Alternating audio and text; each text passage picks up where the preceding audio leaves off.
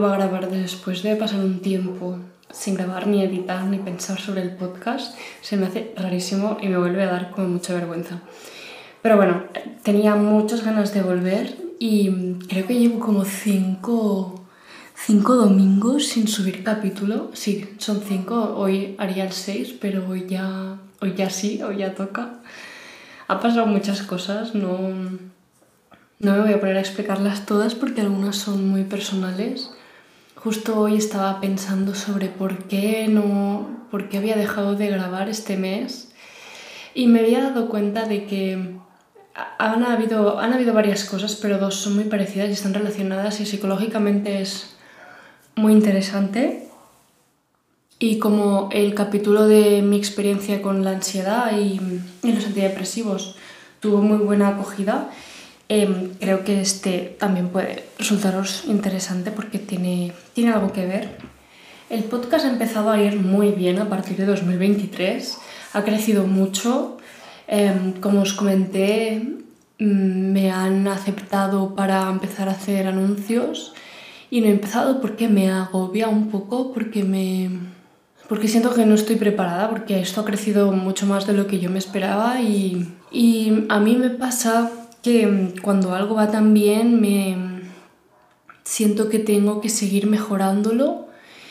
Entonces me pongo una presión muy grande porque si realmente es algo que ya está funcionando tal y como lo estoy haciendo, ya lo estoy haciendo bien y ya estoy poniendo mucho esfuerzo, pero cuando, la, cuando ese esfuerzo se ve recompensado, mi mente reacciona diciéndome que tengo que esforzarme aún más para todavía seguir mejorándolo. En cambio de decirme, no, lo estás haciendo bien, mantente como lo estás haciendo porque está saliendo muy bien, mi mente me dice que como está saliendo bien, ya te están recompensando por ello, ya has recibido una recompensa y ahora tienes que mejorar, que seguir hacia arriba, que seguir mejorándolo. Y eso me hacía, me da mucha ansiedad al grabar porque no sabía cómo mejorar algo que que ya estaba haciendo con todo mi esfuerzo y ya estaba poniendo mi alma en ello. Entonces me hacía muy difícil pensar como temas, pensar cómo enfocar los temas, porque tenía casi que enfocar los temas de una forma súper novedosa y, y que cada capítulo cambiase la vida de todo el mundo y fuese algo súper impactante. Y es que es muy difícil hacer esas cosas al final la mitad de los capítulos de los podcasts que yo escucho no me cambian la vida ni me dicen nada nuevo, solo me acompañan un rato o me recuerdan algo que ya sé y que conviene recordar de vez en cuando. Eso también está bien.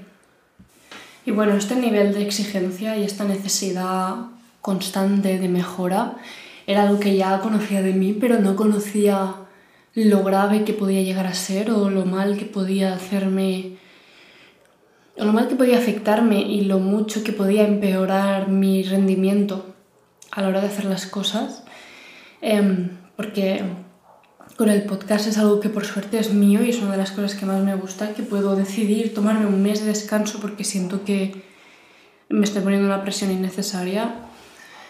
Em, y luego otra de las cuestiones por las que he dejado de grabar estos meses, este último mes en abril, en marzo y abril, ha sido porque por una asignatura de la, del máster que empecé a disfrutarla mucho y empecé a hacerlo muy bien. Em, es una asignatura bastante, bueno, es una asignatura compleja que es, se llamaba Retos del Derecho Constitucional Actuales y, y básicamente lo que se trataba era de leer unas lecturas que colgaba el profesor y luego hacer un ensayo crítico en casa de unas cuatro páginas y luego em, debatir en clase sobre ello. Y luego alguien hacía, alguna de la clase hacía una presentación sobre el tema sobre el que se había debatido, una presentación oral. Y, y empecé a disfrutarlo mucho, ya escribiendo sabía que se me estaba dando muy bien esta asignatura y que entendía lo que quería el profesor, que estaba sacando conclusiones y problemas y estaba pensando muy bien y se me estaba dando muy bien y los ensayos me salían muy bien y el profesor me lo reconocía prácticamente semana tras semana me, me llamaba la atención y me decía que le había gustado mi ensayo y que le había parecido muy bien esta cosa que había dicho, que había conseguido explicar muy bien el problema por esto y esto y esto. Y a medida que me fue felicitando más y más, bueno, pues mente, que eso ha sido divertida ella, se puso a exigirme más y más y más. Y, tenía, tenía que impresionarle con cada ensayo. Mi cabeza era así, tenía que hacerlo mejor cada ensayo. Y ya lo estaba haciendo muy bien, yo ya leía las lecturas, pensaba sobre ellas, me daba un par de días para reflexionar. Y esto se me da bien a mí, leer y criticar, y esta, esta capacidad crítica la tengo, porque yo creo que es parte de mi personalidad. Y también obviamente la he desarrollado con, con la carrera académica, pero con el recorrido académico hasta ahora pero llegó a ser desagradable, llegó a ser, o sea, llegó el punto en el que yo tenía que escribir un ensayo y me daba, me daba mucho agobio porque sentía que tenía que hacer una obra maestra, que tenía que impresionarle cada vez más al profesor. Y aunque nunca no hice, o sea, todos los ensayos me salieron muy bien, la verdad, la ansiedad no me llegó a molestar tanto hasta el punto de no hacer bien un ensayo, sí que es cierto que llegué a plantearme el último ensayo, llegué cuando lo escribí, supe que me había salido bien y que me lo iba a reconocer y que le iba a gustar al profesor y pensé incluso de cambiarlo y empeorarlo un poco para que, para que no me felicitase. Y ahí ya fue un punto preocupante porque me lo planteé en serio, no lo hice, no lo hice, pero me lo planteé en serio. Y el problema era que esa ansiedad se acumulaba y que cuando en clase teníamos que debatir sobre los temas y, y claro, el profesor me llamaba la atención a mí y pedía que explicase mi punto de vista al resto de la clase porque le había parecido muy interesante yo me bloqueaba, pero, pero por una necesidad de impresionar también a todo el mundo y de ser capaz de explicar ideas muy complejas y de hacerlo tan bien y de dejar a todo el mundo boquiabierto, y de hacerlo cada semana mejor y, y me bloqueaba, era imposible con esa, con esa... La ansiedad no me molestaba a la hora de escribir los ensayos, porque estaba en mi casa tranquila, pero claro, a la hora de ser espontánea, y de hablar en público y de, de improvisar un poco y de, de, debatir, ya me jugaba mala pasada. Y mm, conseguía exponer mis ideas y debatíamos y en general nunca hubo una clase desastrosa, pero yo sé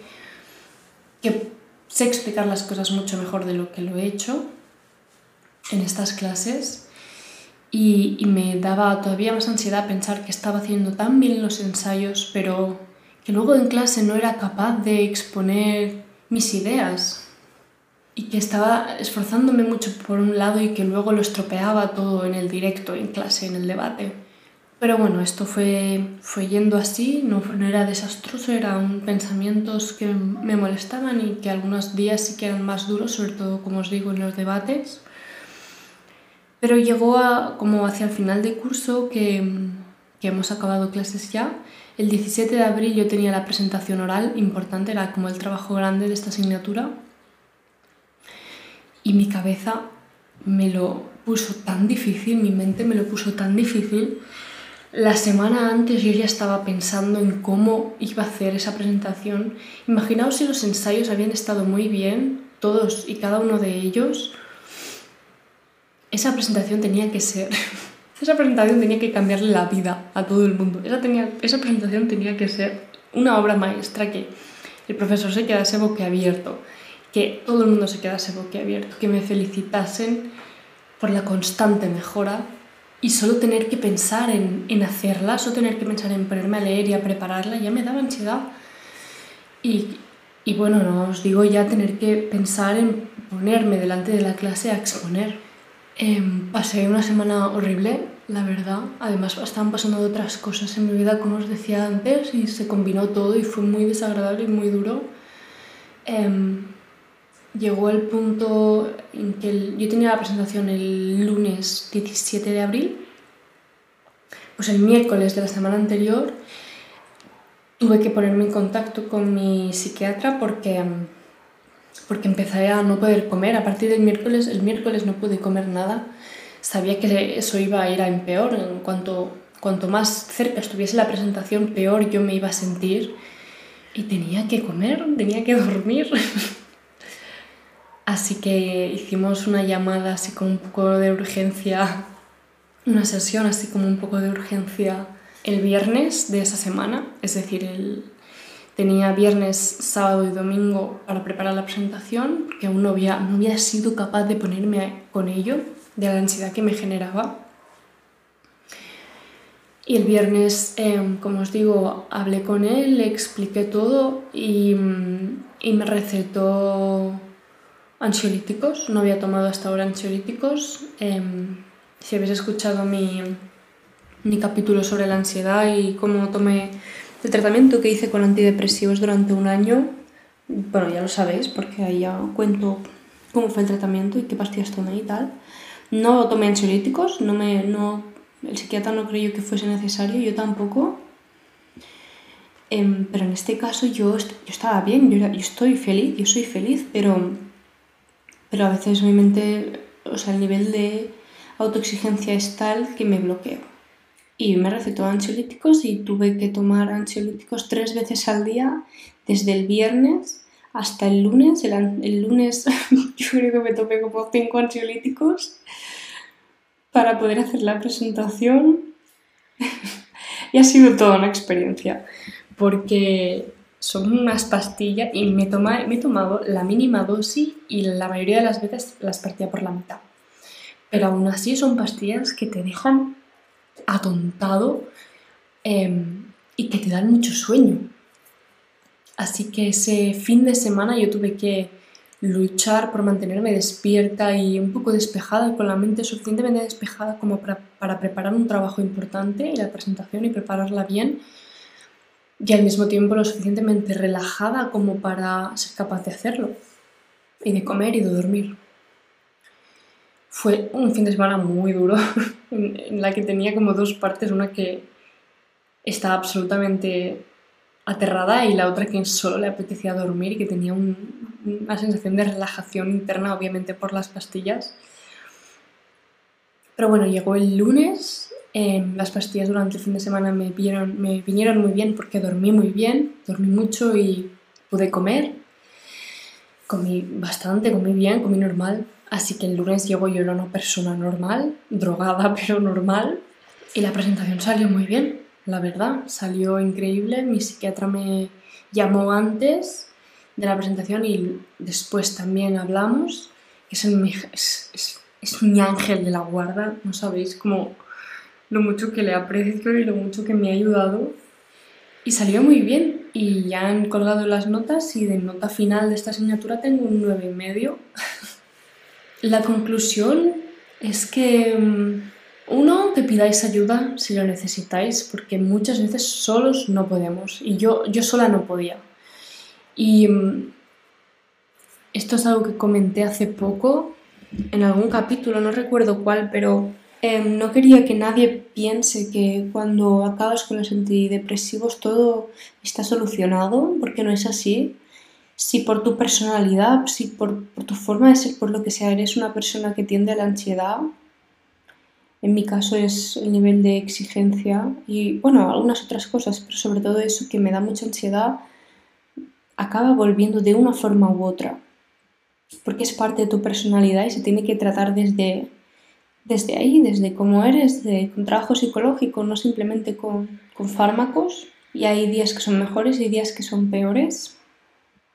Y fue duro porque tener que hablar con él de nuevo, con el psiquiatra, tener que pedirle ayuda, en un primer momento lo sentí como un fracaso terrible, como que había vuelto atrás, como que todo había vuelto, como que como que me había esforzado mucho los dos últimos años para estar bien y de repente una tontería como una presentación se lo, lo había echado todo a perder.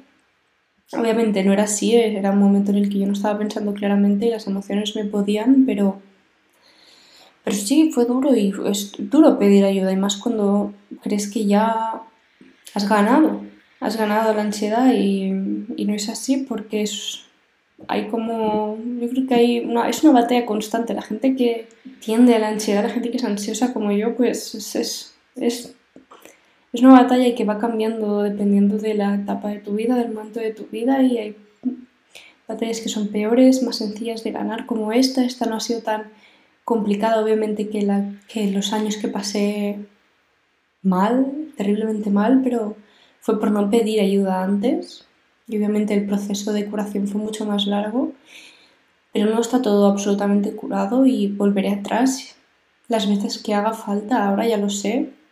No es volver atrás, de hecho uno de mis objetivos para 2023 era pedir ayuda si lo creía necesario otra vez, porque quiero ser capaz de darme lo que necesito. Por mucho que al principio sienta que es un fracaso, tengo que ser capaz de aprender que no lo es y que tengo una personalidad que me da muchísimas cosas buenas y que también me da algunas cosas malas y que tengo que lidiar con ellas. Pero, pero sí, ha sido una experiencia muy, muy, muy, muy intensa. Muy intensa. Y no había probado los ansiolíticos hasta ahora. Em, esta semana, desde el día 17 hasta hoy, hoy los he dejado definitivamente. Esta semana ha sido de ir reduciendo porque de un día al otro no puedes dejarlos así como así. También ha sido difícil porque no me ya estaba bien, obviamente la presentación se había acabado, ya sabía mi nota y ya era feliz otra vez. Pero no se pueden, bueno, son pastillas fuertes y no puedes dejarlas así como así. Mm, a mí no me apetecía estar drogada porque ya estaba bien, pero bueno, es lo que hay también, hay que darle al cuerpo lo que necesita y ser muy pacientes con uno mismo y con el proceso que necesitamos y acompañarnos en él y quería contároslo porque no os, no os autoexijáis, no os autoexijáis, punto. Sed dulces con vosotros mismos, no. Yo creo que pocas personas por suerte llegan al nivel de autoexigencia que puedo llegar yo, pero sí que es verdad que es, yo creo que vivimos, o yo estoy rodeada de gente que es bastante autoexigente, yo creo que todos mis amigos son bastante, bastante autoexigentes porque tienen o han llegado a puntos de su vida que son, bueno, están todos en momentos increíbles y estoy súper orgullosa de todo y cada uno de ellos. De mi pareja también está haciendo cosas increíbles y tenemos que encontrar el equilibrio. Yo estoy luchando por encontrarlo todavía, a veces se me escapa como ha pasado esta vez y os haré un capítulo también sobre cómo, sobre tácticas para encontrar el equilibrio entre ser exigente y cuidarse a uno mismo, pero si no os exijáis, acompañaros, no esforzaros en el nivel en el que os conviene, esforzaros desde el amor a vosotros mismos por conseguiros aquello que deseáis, pero no para imponeros unos objetivos absolutamente inalcanzables porque eso solo trae mal. Hoy puedo decir que soy una persona, bueno, sí, hoy he cogido un avión y en el avión me he tomado la última pastilla, pero puedo decir que mañana seré una persona libre de droga y que estoy contenta de nuevo y que ha sido un aprendizaje también. Está bien para ir recordándome que va a volver de mil formas distintas, que Voy a empezar ahora un trabajo psicológico con una psicóloga al respecto de la autoexigencia porque es algo muy, muy arraigado en mi personalidad y hay que trabajar en ello. Y si os interesa os iré contando qué tal va la evolución.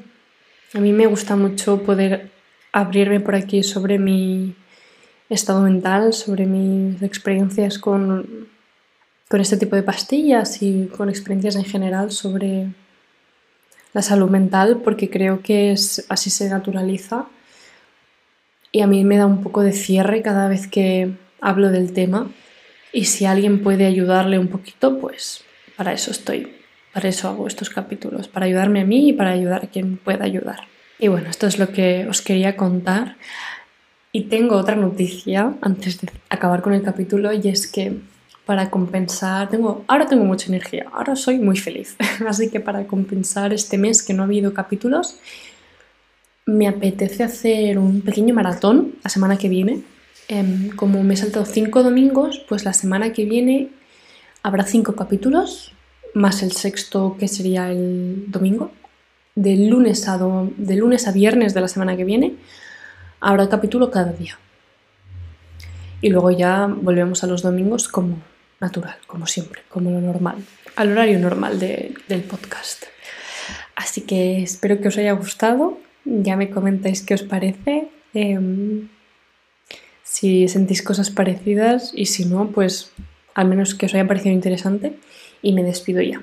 Nos escuchamos la semana que viene como seis veces. Espero que sea capaz de hacerlo. Y venga, hasta aquí. Hasta pronto.